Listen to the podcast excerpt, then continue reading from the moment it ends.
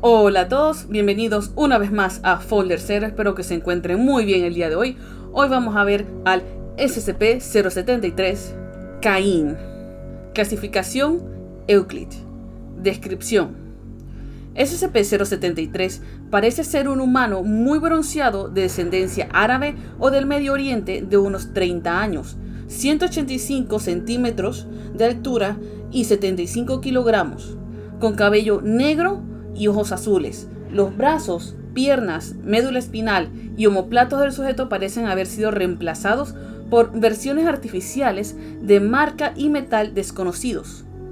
El sujeto solo se percata de esto cuando se le señala y declara que no tiene conocimiento de cómo, por qué o cuándo estos reemplazos se produjeron, indicando que los tenía el tiempo que podía recordar.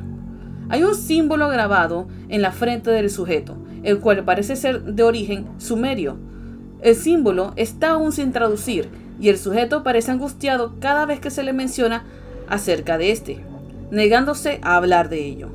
El sujeto necesita comer y beber de forma regular, pero es estrictamente carnívoro debido a su efecto en los productos de origen vegetal. SCP-073 se refiere a sí mismo como Caín. En general es amable y cordial con todos los que habla, aunque se ha descrito que es un poco frío y algo mecánico en su discurso. Es muy útil y disfruta de ayudar al personal en sus acciones cotidianas, sean cuales sean. Tiene un conocimiento muy detallado de los antiguos a los últimos acontecimientos en la historia y de los idiomas más hablados en el mundo, incluidas algunas lenguas muertas. El sujeto ha señalado que posee memoria fotográfica, recordando palabra por palabra todo el texto en un diccionario de 800 páginas que esfogió en un minuto y medio. Ha obtenido calificaciones encima de la media en todas las pruebas de inteligencia que ha dado. La presencia de SCP-073 es perjudicial para toda vida que crezca en el suelo, causando la muerte a cualquiera de estas dentro de un radio de 20 metros. Cualquier terreno que SCP-073 haya pisado se convierte en estéril en un plazo de dos semanas y es permanentemente incapaz de soportar vida. Cualquier cosa que se derive de la vida que crezca del suelo, tales como madera, papel, inmediatamente se pudre y se desintegra al tacto de SCP-073. Otros derivados afectados son cualquier tipo de cultivo hidropónico. La violencia dirigida hacia SCP-073 refleja cualquier daño infringido a este directamente de vuelta al atacante, aunque SCP-073 visiblemente se mantiene ileso.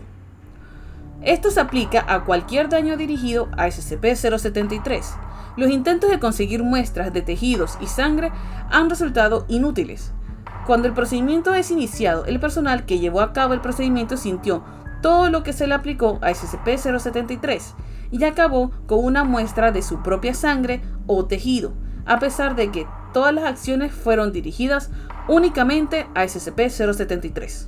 Los daños indirectos a través de un medio también resulta en que la persona que perpetra la acción recibe las heridas causadas.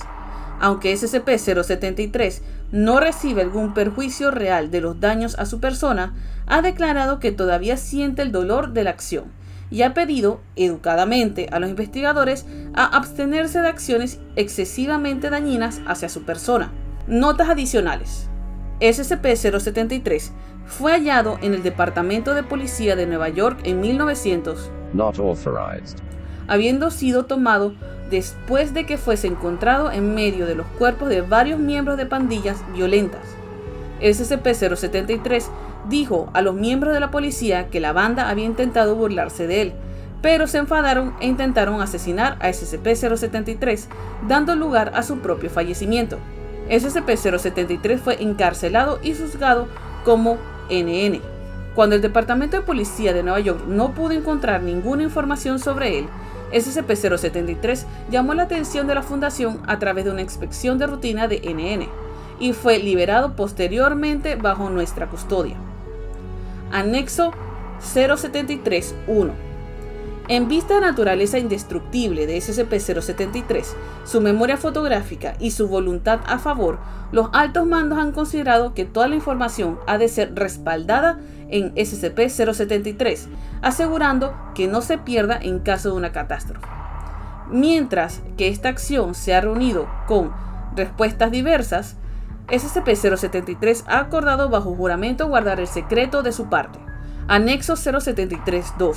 Cuando información concerniente a SCP-076 fue llevada a SCP-073 para el respaldo, el sujeto mostró familiaridad con la información, aunque fue reacio de agregar a la misma, a pesar del hecho de que declaró que ya conocía todo acerca de SCP-076.